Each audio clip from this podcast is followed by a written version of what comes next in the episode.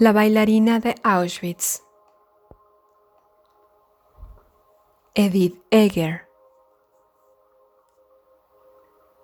Capítulo 6. Elegir una brisna de hierba. Siempre hay un infierno peor. Esa es nuestra recompensa por vivir cuando paramos de andar, estamos en Gunskirchen, Lager, una sección de Mauthausen, unas cuantas edificaciones de madera en un bosque pantanoso cerca de un pueblo, un campo construido para albergar a algunos centenares de trabajadores forzados en el que ahora se apelotan 1800. No es un campo de exterminio Aquí no hay cámaras de gas ni crematorios. No obstante, no cabe duda de que nos han enviado aquí a morir. Ya cuesta distinguir quién está viva y quién está muerta. La enfermedad recorre nuestros cuerpos. Tifus, disentería, piojos, llagas abiertas, carne viva viva y pudriéndose. El cadáver de un caballo medio devorado. Te lo comes crudo. ¿Quién necesita un cuchillo para cortar la carne? Roes los huesos. Duermes profundamente en las atestadas estructuras de madera o en el suelo. Si alguien muere debajo de ti, sigues durmiendo no tienes fuerzas para echar a los muertos a un lado. Hay una chica que se retuerce de hambre. Hay un pie negro, podrido. Nos han llevado al espeso, frío y húmedo bosque a matarnos en una hoguera gigante, todas abrazadas. Solo hay veinte letrinas para todo el campo si no puedes esperar a que llegue tu turno para defecar, te disparan ahí mismo, donde han caído tus excrementos. Hay basura ardiendo. La tierra es un pozo de barro y, si reúnes fuerzas para caminar, tus pies se revuelven en una pasta que es una mezcla de fango y mierda. Hace cinco o seis meses que salimos de Auschwitz. Magda coquetea. Es su forma de reaccionar ante la llamada de la muerte. Conoce a un francés, un tipo de París, que antes de la guerra vivía en la rue de algo, una dirección que me digo a mí misma que nunca olvidaré. Incluso en las profundidades de este horror existe la química de persona a persona, ese nudo en la garganta, ese brillo los veo hablar como si estuvieran sentados en la terraza de un café, con platillos tintineando a su alrededor. Eso es lo que hacen los vivos, utilizando nuestro pulso sagrado como pedernal contra el miedo. No arruines tu espíritu, enciéndelo como una antorcha. Dile al francés tu nombre y sácale su dirección. Saboréala, mastícala lentamente, como si fuera pan. Después de unos pocos días en Gunskirchen, me convierto en una persona que no puede andar. Aunque todavía no lo sé, tengo la espalda rota. Aún hoy no sé cuándo ni cómo se produjo la lesión. Únicamente noto que ha llegado al límite de mis reservas Estoy tirada en el exterior, respirando el aire denso, con el cuerpo enredado en cuerpos de desconocidos, todos formando una pila, algunos ya muertos, otros muertos hace mucho, algunos, como yo, apenas con vida. Veo cosas que sé que no son reales, las veo mezcladas con las cosas que sí lo son, pero no deberían serlo. Mi madre lee para mí. Escarlata grita, he amado algo que en realidad no existe. Mi padre me lanza un petit fort. Clara empieza a tocar el conocido concierto para violín de Mendelssohn. Toca junto a la ventana para que si alguien pasa la vea, levante la cabeza y así reciba la atención que ansía y no se atreve a reclamar abiertamente. Eso es lo que hacen los vivos. Hacemos que las cuerdas vibren según nuestras necesidades. Aquí, en el infierno, veo a un hombre comer carne humana. ¿Sería yo capaz de hacerlo? Para salvar mi vida, ¿podría poner mi boca sobre la piel colgante de los huesos de una persona muerta y morder? He visto carne profanada con una crueldad imperdonable. Un chico atado a un árbol mientras los oficiales de las SS le disparaban en el pie, en la mano, en los brazos, en una oreja. Un chico inocente usado para practicar el tiro al blanco. O la mujer embarazada que de algún modo consiguió llegar a Auschwitz sin que la mataran inmediatamente. Cuando iba a dar a luz, los SS le ataron las piernas. Nunca he visto una agonía como la suya, pero ver a una persona hambrienta comer la carne de un muerto es lo que hace que me suba la bilis, lo que me nubla la vista. No puedo hacerlo. Y, sin embargo, tengo que comer. Tengo que comer o moriré. Fuera del pisoteado fango crece hierba. Miro fijamente las brisnas. Veo sus diferentes tamaños y tonos. Comeré hierba. Elegiré esa brisna en lugar de esa otra. Mantendré mi mente ocupada con la decisión. Eso es lo que significa elegir. Comer o no comer. Comer hierba o comer carne. Comer esta brisna o esta otra. Sobre todo, dormimos. No hay nada de beber. Pierdo la noción del tiempo. A menudo estoy dormida. Incluso despierta me cuesta mantenerme consciente. Una vez veo a Magda arrastrarse hacia mí con una lata en la mano, una lata que brilla con la luz del sol, una lata de sardinas a la Cruz Roja, al ser una organización neutral, le han permitido entregar ayuda humanitaria a los prisioneros. Y Magda se ha acurrucado en una fila y le han dado una lata de sardinas. Pero no hay manera de abrirla. Es una nueva forma de crueldad. Aunque la intención es buena, el acto de bondad es inútil. Mi hermana muere de hambre poco a poco mi hermana aferra la comida en la mano, aferra la lata de la misma manera que aferró su pelo en su día, tratando de no soltarlo. Una lata de pescado en conserva imposible de abrir es ahora su parte más humana. Somos personas muertas y personas casi muertas. Yo no sé entre cuáles estoy. En las esquinas de mi conciencia me doy cuenta de que el día y la noche intercambian su sitio. Cuando abro los ojos, no sé si he dormido o me he desmayado ni durante cuánto tiempo. No soy capaz de preguntar ¿cuánto tiempo? A veces puedo sentir que respiro. A veces intento mover la cabeza para buscar a Magda.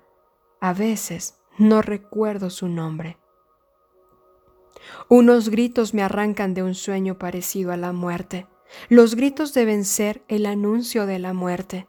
Espero la explosión prometida, el calor prometido. Mantengo los ojos cerrados y espero arder. Pero no hay ninguna explosión. No hay llamas.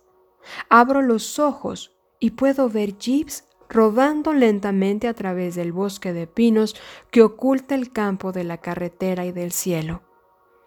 Han llegado los americanos. Los americanos están aquí. es lo que gritan los débiles.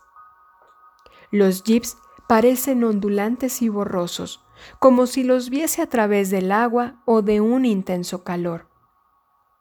¿Podría ser una alucinación colectiva? Alguien canta When the Saints Go Marching In.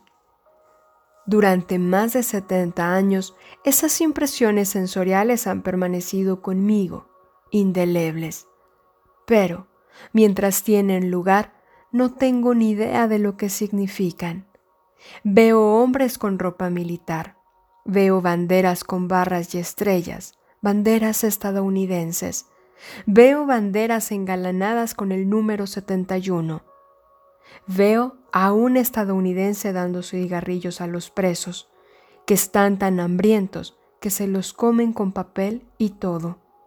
Miro desde el medio de un montón de cadáveres. No distingo cuáles son mis piernas. ¿Hay alguien vivo ahí? gritan los americanos en alemán. Si hay alguien vivo, que levante la mano. Intento mover los dedos para indicar que estoy viva. Un soldado pasa tan cerca de mí que puedo ver las manchas de barro en sus pantalones. Puedo oler su sudor. Estoy aquí, quiero decir. Aquí estoy. No tengo voz. Inspecciona los cuerpos. Su mirada pasa por encima de mí sin verme.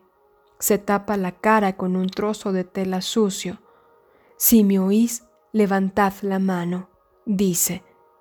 Apenas aparta el trapo de la cara al hablar. Me esfuerzo por encontrar mis dedos. Nunca saldréis con vida de aquí, dijeron la capo que me arrancó los pendientes, el oficial de las SS con la pistola de tatuar que no quería desperdiciar tinta, la capataz de la fábrica de hilos, el SS que nos disparó durante la interminable marcha, acabaron teniendo razón. El soldado grita algo en inglés.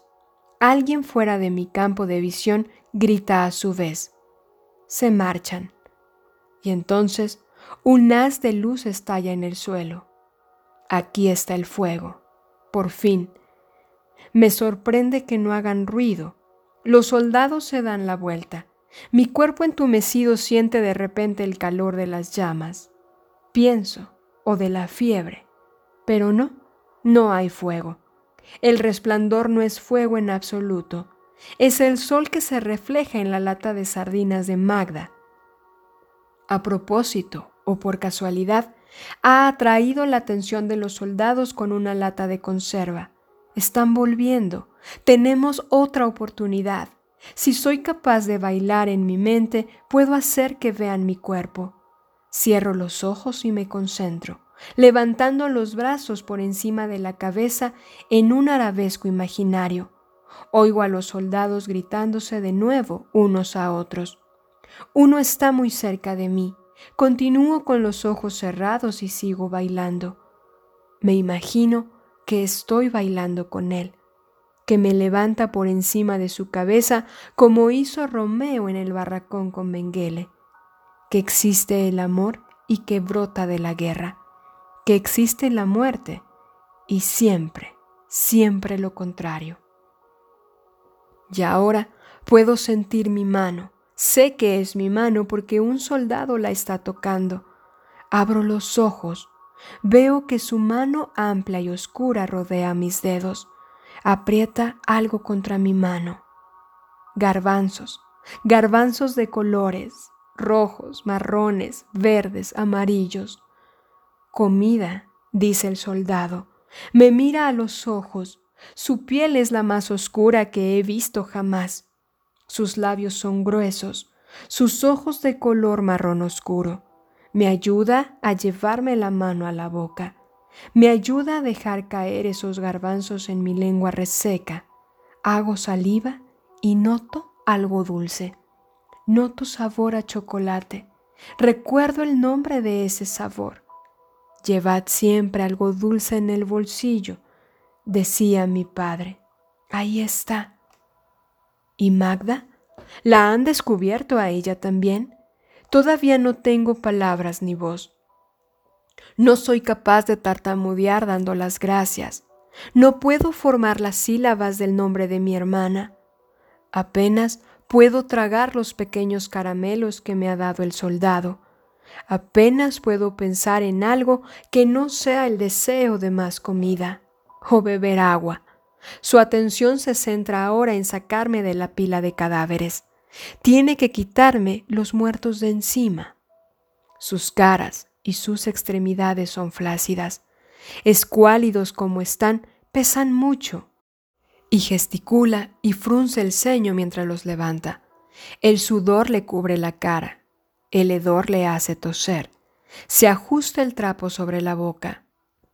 ¿Quién sabe cuánto tiempo llevan muertos los muertos? Puede que solo le separe de mí una exhalación o dos. No sé cómo expresar mi gratitud, pero me hace sentir un cosquilleo en la piel. Ahora me levanta y me deja en el suelo sobre la espalda, a escasa distancia de los cadáveres. Puedo ver fragmentos de cielo a través de las copas de los árboles. Siento el aire húmedo en la cara, la humedad de la hierba, fangosa debajo de mí. Dejo que mi mente se explaye en esas sensaciones. Me imagino el largo pelo recogido de mi madre, el sombrero de copa y el bigote de mi padre. Todo lo que siento y he sentido jamás emana de ellos, de la unión que me creó. Me acunaron en sus brazos, hicieron de mí una criatura en la tierra. Recuerdo la historia de Magda sobre mi nacimiento. Me has ayudado, gritó mi madre a la suya. Me has ayudado. Y ahora Magda está junto a mí sobre la hierba. Lleva en la mano su lata de sardinas.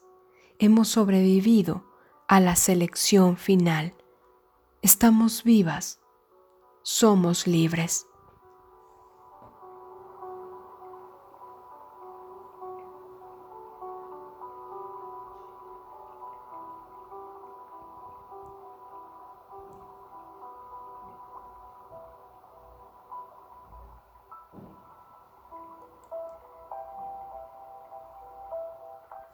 Segunda parte.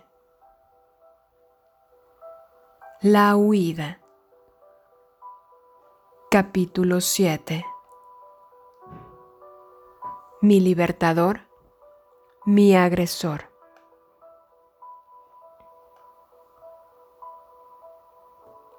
Cuando me atreví a imaginar un momento como este, el fin de mi cautiverio, el final de la guerra, me imaginaba mi pecho henchido de alegría.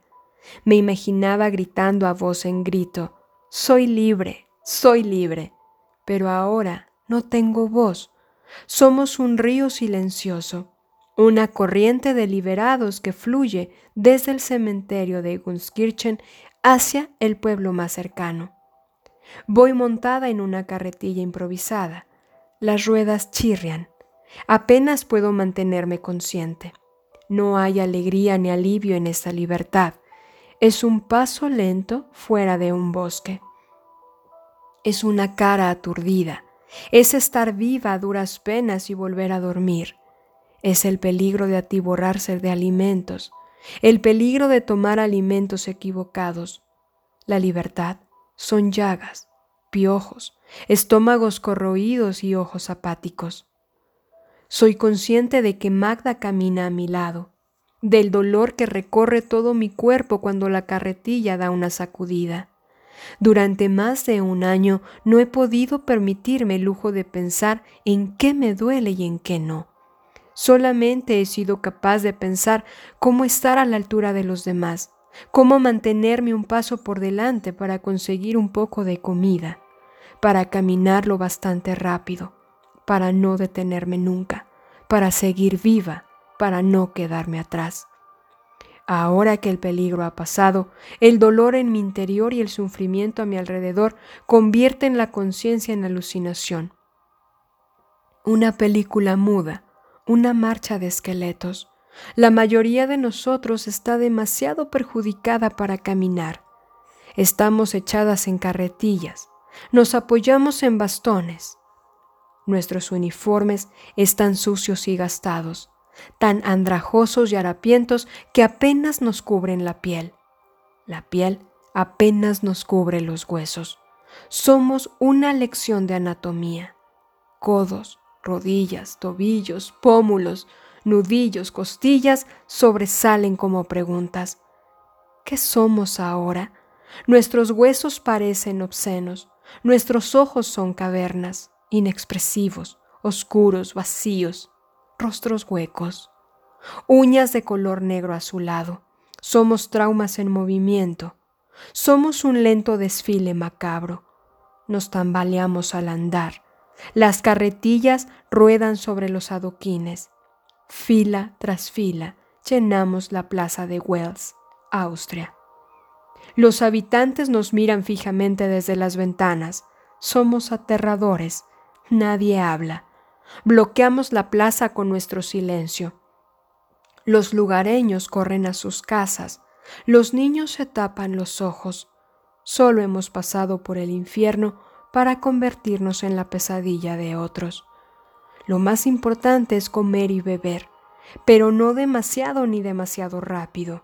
Es posible sufrir una sobredosis de comida. Algunas no podemos evitarlo. La moderación ha desaparecido con nuestra masa muscular, con nuestra carne. Hemos estado muertas de hambre durante mucho tiempo.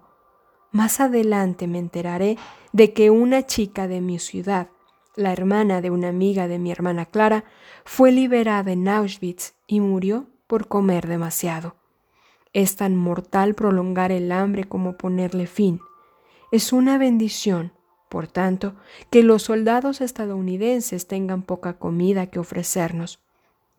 Básicamente, caramelos, aquellos garbanzos de colores emanems los llaman. Nadie quiere acogernos. Hitler lleva muerto menos de una semana. Todavía faltan días para que se produzca la rendición oficial de Alemania. La violencia va disminuyendo en toda Europa, pero todavía es tiempo de guerra. Los alimentos y la esperanza escasean para todo el mundo, y nosotras, las supervivientes, las antiguas cautivas, seguimos siendo el enemigo para algunos. Parásitos, sabandijas. La guerra no acaba con el antisemitismo. Los soldados estadounidenses nos llevan a Magda y a mí a una casa en la que vive una familia alemana. La madre, el padre, la abuela y tres niños. Ahí es donde viviremos hasta que estemos lo bastante fuertes para viajar. Tened cuidado, nos advierten los americanos en un alemán chapurreado. Todavía no estamos en tiempo de paz. Podría pasar cualquier cosa. Los padres trasladan todas las posesiones de la familia a un dormitorio y el padre cierra la puerta con llave haciendo ostentación de ello. Los niños nos miran fijamente por turnos y luego corren a ocultar sus caras tras las faldas de su madre. Somos los contenedores de su fascinación y de su miedo. Estoy acostumbrada a la crueldad automática de la mirada vacía de los SS y a su incongruente alegría, su manera de disfrutar de su poder. Estoy acostumbrada a la manera en que se animan, para sentirse importantes, para intensificar su sensación de determinación y de control. La forma en que nos miran los niños es peor. Somos una ofensa contra la inocencia. Así es como nos miran los niños, como si fuéramos nosotras las transgresoras. Su conmoción es más amarga que el odio. Los soldados nos llevan a la habitación en la que dormiremos. Es la del bebé. Somos huérfanas de la guerra. Me suben a una cuna de madera. Soy así de pequeña. Peso 32 kilos. No puedo caminar sola. Soy un bebé. Apenas puedo usar palabras para pensar. Pienso en términos de dolor y necesidad. Lloraría para que me abrazaran, pero no hay nadie que pueda hacerlo. Magda se hace un ovillo en la camita. Un ruido al otro lado de la puerta interrumpe mi sueño. Hasta el descanso es frágil. Estoy asustada todo el tiempo. Me da miedo lo que ya ha pasado y lo que podría pasar. Los ruidos en la oscuridad me traen la imagen de mi madre metiéndose el saco amniótico de Clara en el abrigo, mi padre mirando nuestro apartamento la mañana de nuestro desahucio.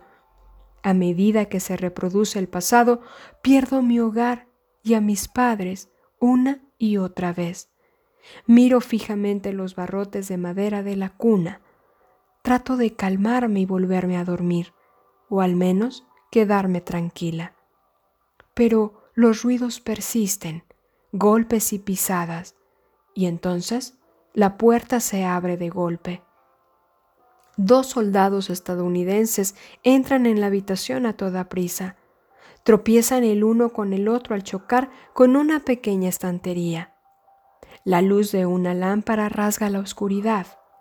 Uno de los hombres me señala y se ríe agarrándose la entrepierna. Magda no está aquí. No sé dónde está, ni si está lo bastante cerca para oírme si grito, si está escondida en algún sitio tan asustada como yo. Oigo la voz de mi madre. Ni se os ocurra perder la virginidad antes de casaros. Nos sermoneaba, antes incluso de que yo supiera que era la virginidad. No era necesario entender la amenaza. No os arruinéis la vida, no me decepcionéis. Ahora, un movimiento brusco podría ser algo peor que empañar mi virtud. Podría matarme. Soy así de frágil, pero no es morir o sentir más dolor lo que temo. Tengo miedo de perder el respeto de mi madre. El soldado empuja a su amigo hacia la puerta para que vigile. Se acerca a mí y me arrulla absurdamente con su voz áspera, fuera de lugar. Su sudor y el alcohol de su aliento apestan como a moho. Tengo que mantenerlo alejado de mí. No hay nada que le pueda arrojar, ni siquiera puedo sentarme. Intento gritar, pero mi voz no es más que un trino. El soldado de la puerta está riendo, pero luego ya no. Habla con dureza. No entiendo el inglés, pero sé que dice algo acerca de un bebé. El otro soldado se apoya en los barrotes de la cuna. Su mano tantea su cintura, saca la pistola, la blande a lo loco como si fuera una antorcha. Espero que sus manos me sujeten, pero, en lugar de eso, se aparta de mí. Se dirige a la puerta en dirección a su amigo. La puerta se cierra con un clic Estoy sola en la oscuridad. No puedo dormir. Estoy segura de que el soldado volverá. ¿Y dónde está Magda? ¿Se la ha llevado algún otro soldado? Está demacrada, pero su cuerpo está en mucha mejor forma que el mío, y todavía se adivina su figura femenina. Para tranquilizar mi mente, intento plantearme lo que sé de los hombres de la diversidad humana. Eric, tierno y optimista. Mi padre, decepcionado por sí mismo y por sus circunstancias. En ocasiones derrotado. En ocasiones sacando el máximo partido y disfrutando de las pequeñas cosas de la vida. El doctor Mengele, lascivo y controlado. El soldado de la March, que me descubrió con las zanahorias que acababa de arrancar del suelo, castigador pero compasivo, y luego bondadoso. El soldado estadounidense que me sacó de entre el montón de cadáveres de Gunskirchen, decidido y valiente. Y ahora, este nuevo Samor, esta nueva sombra. Un libertador y un agresor, su presencia intensa, pero también hueca. Un gran vacío negro, como si su humanidad hubiera abandonado su cuerpo. Nunca sabré ¿Dónde estuvo Magda aquella noche? Aún ahora no lo recuerda, pero me llevaré conmigo una enseñanza vital de aquella velada terrorífica, algo que espero no olvidar nunca. El hombre que casi me violó podría haber vuelto a acabar lo que empezó. Vio también el horror, como yo. Probablemente pasó el resto de su vida tratando de olvidarlo, de apartarlo. Aquella noche creo que estaba tan perdido en la oscuridad que casi se convirtió él también en oscuridad, pero no lo hizo. Tomó la decisión de no hacerlo. Regresa por la mañana. Sé que es él porque todavía apesta a alcohol, porque el miedo me ha hecho memorizar el mapa de su cara, a pesar de que la vi en penumbra. Me agarro las rodillas lloriqueando. Parezco un animal. No puedo parar. Es un ruido agudo y monótono que recuerda al de un insecto. Se arrodilla junto a la cuna. Está llorando. Repite algo. No sé qué significa, pero recuerdo cómo suena. Perdóname, perdóname. Me entrega un saco de tela. Pesa demasiado para que pueda levantarlo, así que lo vacía y derrama su contenido. Pequeñas latas de comida del ejército sobre el colchón. Me muestra las imágenes de las latas, señala y habla. Como un maitre loco explicándome el menú, invitándome a elegir la siguiente comida. No entiendo ni una palabra de lo que dice, Examino las imágenes. Abre una lata haciendo palanca y me da de comer con una cuchara. Es jamón con algo dulce. Pasas. Si mi padre no hubiera compartido conmigo sus paquetes de cerdos secretos, probablemente no reconocería el sabor. Aunque los húngaros nunca acompañarían el jamón con algo dulce. Sigo abriendo la boca para recibir otro bocado. Por supuesto que le perdono. Estoy hambrienta y me da de comer. Regresa cada día. Magda está lo suficientemente bien para volver a coquetear.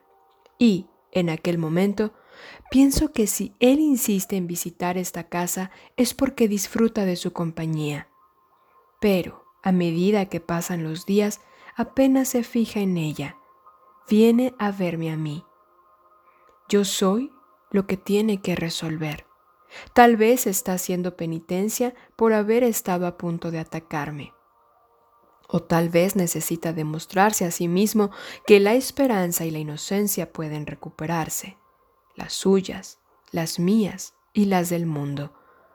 Que una chica destruida puede volver a caminar.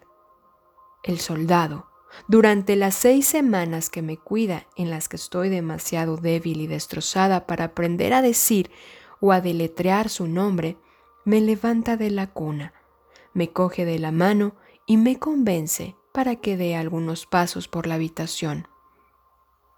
El dolor de la parte superior de mi espalda es como un carbón ardiendo cuando intento moverme. Me concentro en desplazar mi peso de un pie al otro tratando de sentir el momento exacto en que se transmite el peso. Extiendo los brazos por encima de la cabeza agarrándome de sus dedos. Hago ver que es mi padre, mi padre. Mi padre que quería que yo hubiera sido un niño, pero luego me quiso igual. Serás la chica mejor vestida de la ciudad, me decía una y otra vez. Cuando pienso en mi padre, el calor abandona mi espalda y me arde el pecho. Hay dolor y hay amor. Los bebés conocen esos dos aspectos del mundo y yo también estoy volviendo a aprenderlos. Magda está mejor que yo físicamente y trata de poner en orden nuestras vidas. Un día, cuando la familia alemana está fuera de casa, abre los armarios hasta que encuentra vestidos que ponernos. Envía cartas a Clara, al hermano de nuestra madre en Budapest, a la hermana de nuestra madre en Miskolc, cartas que nunca serán leídas, para averiguar que sigue con vida, para averiguar dónde construimos una vida cuando llegue el momento de marcharnos, de abandonar Wells. No recuerdo cómo se escribe mi propio nombre, mucho menos una dirección, una frase. ¿Estás ahí? Un día El soldado trae papel y lápiz. Empezamos por el abecedario. Escribe una A mayúscula, una A minúscula, V mayúscula, V minúscula. Me entrega el lápiz y asiente. ¿Puedes escribir letras? Quiero que lo intentes. Quiero ver cuánto he retrocedido y cuánto recuerdo. Puedo escribir C mayúscula y C minúscula, D mayúscula y D minúscula. Me acuerdo, me anima, me da ánimos. E mayúscula y E minúscula, F mayúscula y F minúscula. Pero entonces titubeo. Sé que a continuación viene la G, pero no la visualizo. No se me ocurre cómo escribirla en el papel. Un día trae una radio, pone la música más alegre que he escuchado jamás. Es optimista, te levanta el ánimo. Oigo instrumentos de viento, hacen que te muevas. Su brillo no es seductor, es algo más profundo. Es una invitación imposible de rechazar. El soldado y sus amigos nos enseñan a Magda y a mí los bailes que van con ese sonido. Los hombres se ponen por parejas como si estuvieran en un salón de baile. Los hombres se ponen por parejas como si estuvieran en un salón de baile. Incluso la forma en que se cogen del brazo es nueva para mí. Es baile de salón, pero desenfadado, flexible. Es informal, pero no chapucero. ¿Cómo se mantienen tensos y con energía al mismo tiempo tan flexibles? ¿Tan dispuestos? Sus cuerpos expresan lo que la música genera. Quiero bailar así. Quiero que mis músculos recuerden cómo funcionan. Una mañana, Magda va a darse un baño y vuelve a la habitación temblando. Lleva el pelo húmedo y la ropa a medio poner.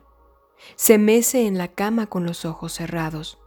Yo estaba durmiendo en la cama mientras ella se bañaba. Ya soy demasiado grande para la cuna y no sé si sabe que estoy despierta. Hace más de un mes de nuestra liberación, Magda y yo hemos pasado prácticamente cada hora en los últimos 40 días juntas en esta habitación. Hemos recuperado el uso de nuestros cuerpos, hemos recuperado la capacidad de hablar y de escribir, e incluso de intentar bailar. Podemos hablar de Clara, de nuestra esperanza, de que esté viva en algún sitio e intentando encontrarnos. Pero no podemos hablar de todo por lo que hemos pasado. Tal vez, en nuestro silencio, hemos intentado crear una esfera libre de nuestro trauma.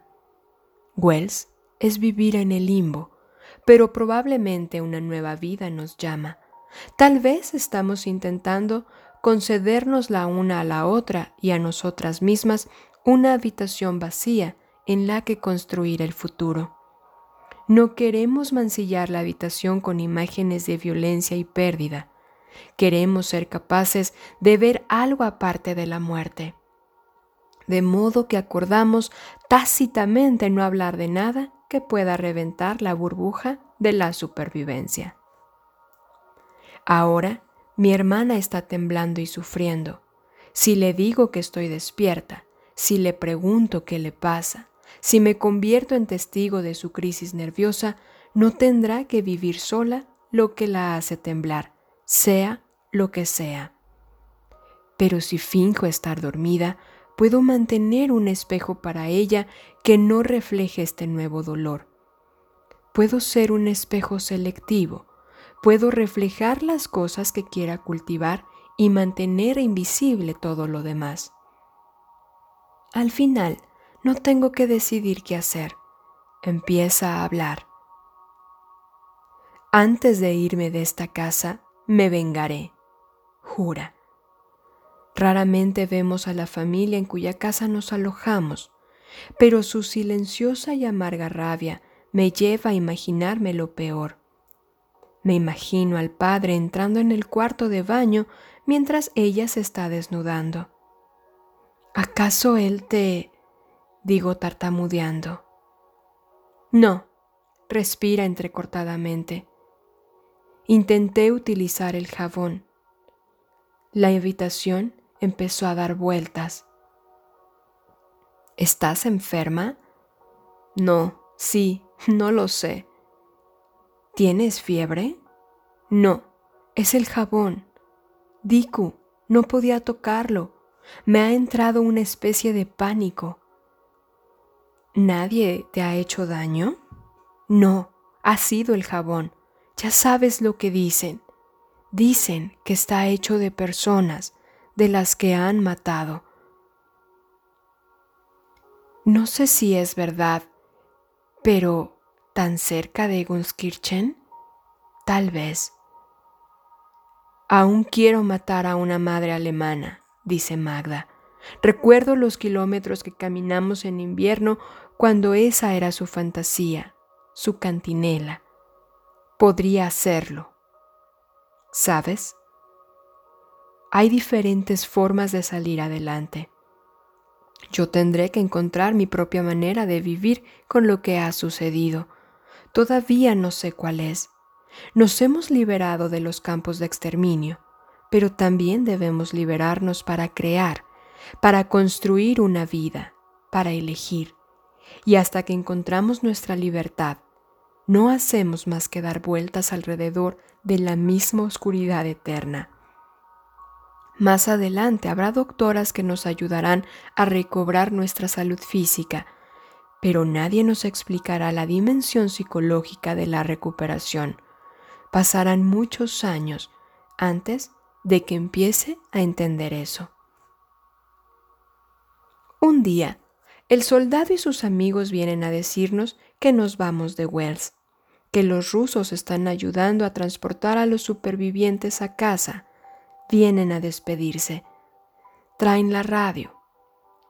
Suena In the Mood de Glenn Miller y nos dejamos llevar. Con mi espalda rota, a duras penas puedo dar los pasos, pero en mi mente, en espíritu, estamos dando vueltas a más no poder. Despacio, despacio, rápido, rápido, despacio, despacio, despacio, rápido, rápido, despacio. Yo también puedo hacerlo, mantener los brazos y las piernas flexibles y no cojear. Glenn Miller, Doug Ellington. Repito los grandes nombres de la Big Bang una y otra vez. El soldado me lleva en un cuidadoso giro, un minúsculo descenso y la separación. Sigo estando muy débil pero puedo sentir el potencial de mi cuerpo. Todo lo podré expresar con él cuando esté curada.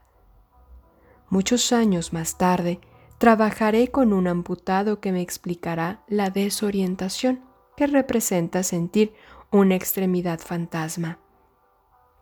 Cuando bailo al son de Glenn Miller, seis semanas después de la liberación, con mi hermana que está viva y el soldado que casi me viola, pero no lo hizo, tengo extremidades fantasmas inversas. No tengo sensibilidad en algo que he perdido, sino que en una parte de mí que está volviendo, que se está recuperando. Puedo sentir el potencial de mis miembros y la vida que puedo volver a tener. Durante el trayecto de varias horas en tren de Wells a Viena, a través de la Austria ocupada por los rusos, me rasco la erupción que me provocan los piojos o la rubiola que sigue cubriendo mi cuerpo. Casa, volvemos a casa. Dentro de dos días estaremos en casa. Y, a pesar de todo, es imposible sentir la alegría del regreso a casa desvinculada de la devastación de la pérdida. Sé que mi madre y mis abuelos están muertos, y seguramente mi padre también. Llevan muertos más de un año. Ir a casa sin ellos es volverlos a perder. Tal vez Clara, me permito esperar, tal vez Eric. En el asiento contiguo están sentados dos hermanos también son supervivientes, huérfanos, de casa como nosotras, Lester e Imre, se llaman. Más adelante nos enteraremos de que a su padre le dispararon por la espalda mientras caminaba entre ellos, dos en la marcha de la muerte. Pronto entenderemos que, de, de los más de 15.000 deportados de nuestra ciudad natal, solo 70 hemos sobrevivido a la guerra. Nos tenemos el uno al otro, dicen ahora. Tenemos suerte, mucha suerte. Lester e Imre, Magda y yo somos casos excepcionales. Los nazis no solo asesinaban a millones de personas, asesinaban familias. Y ahora, junto a la inconcebible lista de desaparecidos y muertos, nuestras vidas continúan. Más adelante escucharemos historias de los campamentos de desplazados por toda Europa, reuniones, bodas, nacimientos. Oiremos hablar de los cupones de racionamiento especiales para que las parejas pudieran conseguir trajes de boda. Nosotras también rastrearemos los periódicos de la Administración de Naciones Unidas para el auxilio y la rehabilitación, con la esperanza de encontrar nombres conocidos entre la lista de supervivientes desperdigados por el continente. Pero, de momento, no hacemos más que mirar fijamente por las ventanillas del tren, contemplando campos vacíos, puentes destruidos y, en algunos lugares, el frágil nacimiento de cultivos. La ocupación aliada de Austria se prolongará durante diez años más. El estado de ánimo de los pueblos por los que pasamos no es de alivio ni de celebración. Hay una atmósfera de incertidumbre y hambre, de dientes apretados. La guerra ha terminado, pero no ha terminado. ¿Tengo los labios feos? Pregunta Magda cuando nos acercamos a las afueras de Viena. Está examinando su reflejo en el cristal de la ventanilla, superpuesto sobre el paisaje. ¿Por qué? ¿Estás pensando utilizarlos? Bromeo con ella. Trato de sacar su lado implacablemente burlón. Trato de aplastar mis propias fantasías imposibles, que Eric está vivo en alguna parte, que pronto seré una novia de posguerra cubierta por un velo improvisado, que estaré para siempre junto a mi amado y nunca sola. Lo digo en serio, dice, dime la verdad. Su ansiedad me recuerda nuestro primer día en Auschwitz, cuando estaba de pie, desnuda, con la cabeza afeitada, aferrando mechones de su cabello. Tal vez condensa los terribles temores generales acerca de lo que va a suceder a continuación en unos temores más específicos y personales. El temor a no ser lo bastante atractiva para encontrar a un hombre, el temor a que sus labios sean feos. O puede que sus preguntas estén enredadas en una incertidumbre más profunda acerca de su valía esencial. ¿Qué les pasa a tus labios? pregunto. Mamá los odiaba. Una vez alguien por la calle halagó mis ojos y ella dijo, sí, tiene unos ojos bonitos, pero mira qué labios más gruesos. La supervivencia es cuestión de blanco y negro. No hay peros que valgan cuando estás luchando por tu vida.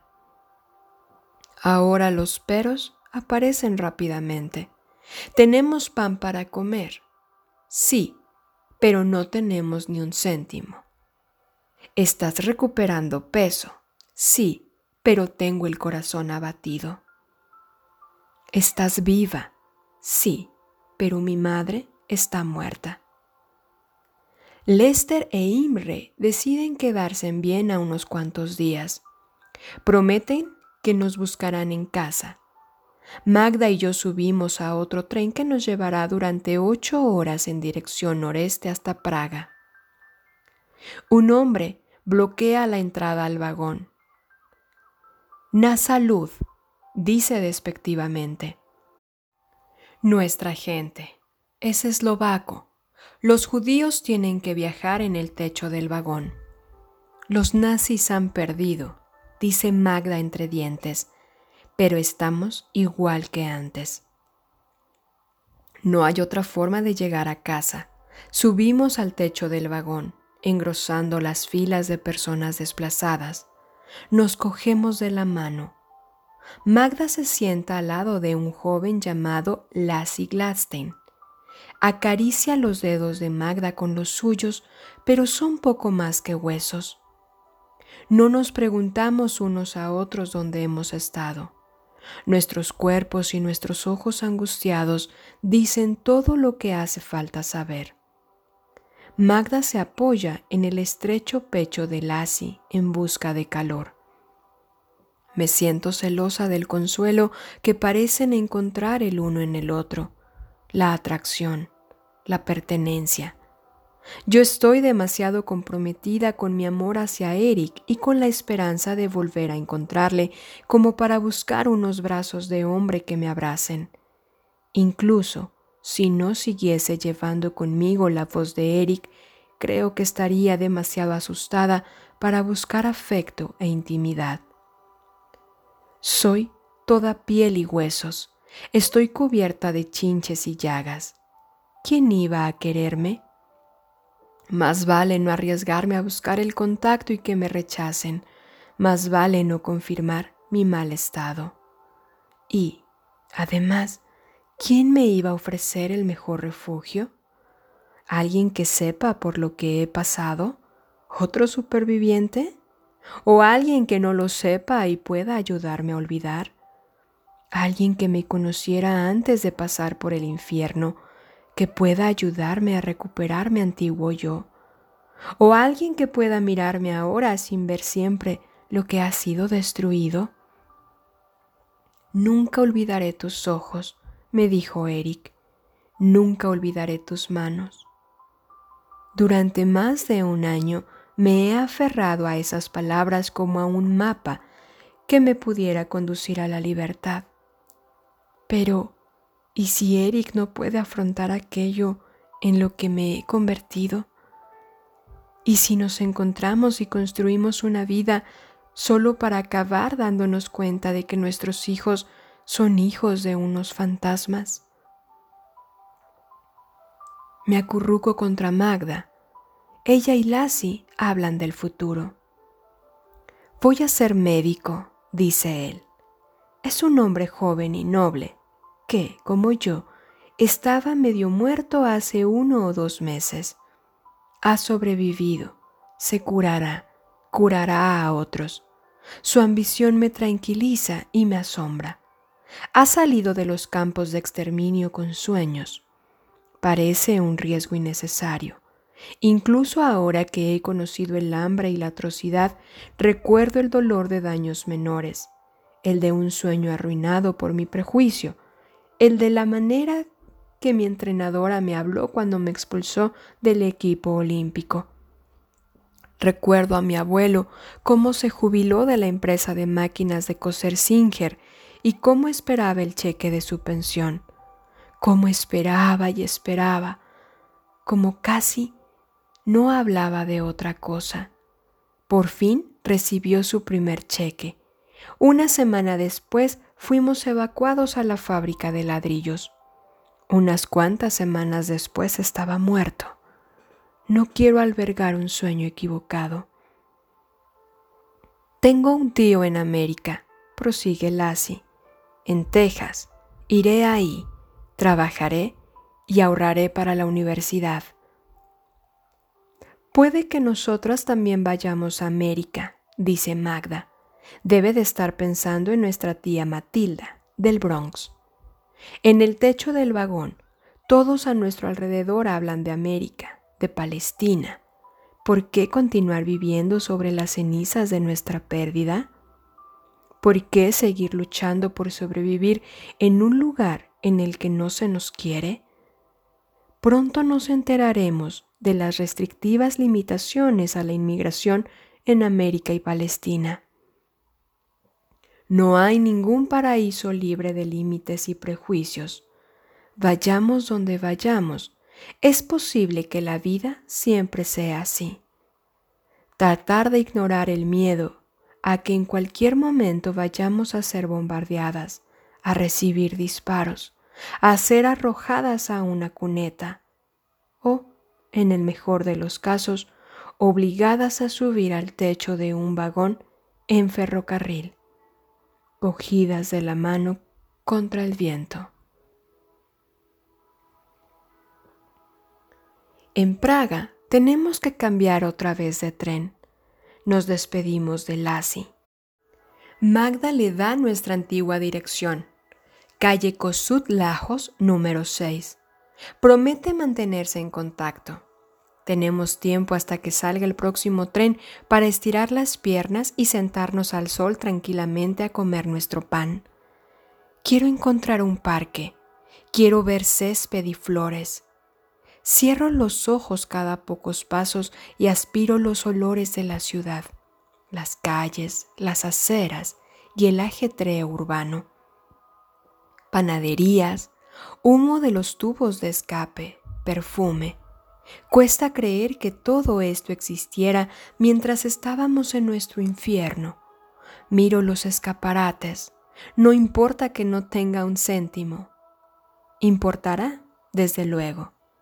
En Cosique no dan comida gratis, pero en este momento me siento completamente plena viendo que se pueden comprar vestidos y medias, joyas, pipas, artículos de escritorio. La vida y el comercio siguen. Una mujer sostiene un vestido de verano. Un hombre admira un collar. Las cosas no son importantes, pero la belleza sí lo es. He aquí una ciudad llena de gente que no ha perdido la capacidad de imaginar, fabricar y admirar cosas hermosas. Volveré a ser una habitante, una habitante de algún sitio. Haré recados y compraré regalos. Haré cola en la oficina de correos. Comeré pan hecho por mí. Vestiré ropa de calidad en honor a mi padre. Iré al teatro de la ópera en honor a mi madre en recuerdo de cómo se sentaba en el borde de su butaca escuchando a Wagner, de cómo lloraba. Iré a escuchar a la orquesta sinfónica y, en honor a Clara, me enteraré de todas las interpretaciones del concierto de violín de Mendelssohn, su añoranza y nostalgia. La urgencia a medida que se acelera el compás y luego la cadencia ondulante, el fragor, los acordes cada vez más potentes y, entonces, el fragmento más siniestro de las cuerdas, amenazando los crecientes sueños del solo del violín. De pie en la acera, he cerrado los ojos para poder oír el eco del violín de mi hermana. Magda me sobresalta. Despierta, Diku. Y cuando abro los ojos, justo ahí, en el centro de la ciudad, cerca de la entrada del parque. Hay un póster que anuncia el concierto de una violinista solista. En el póster aparece la foto de mi hermana. Allí, en el papel, está mi Clary sosteniendo su violín.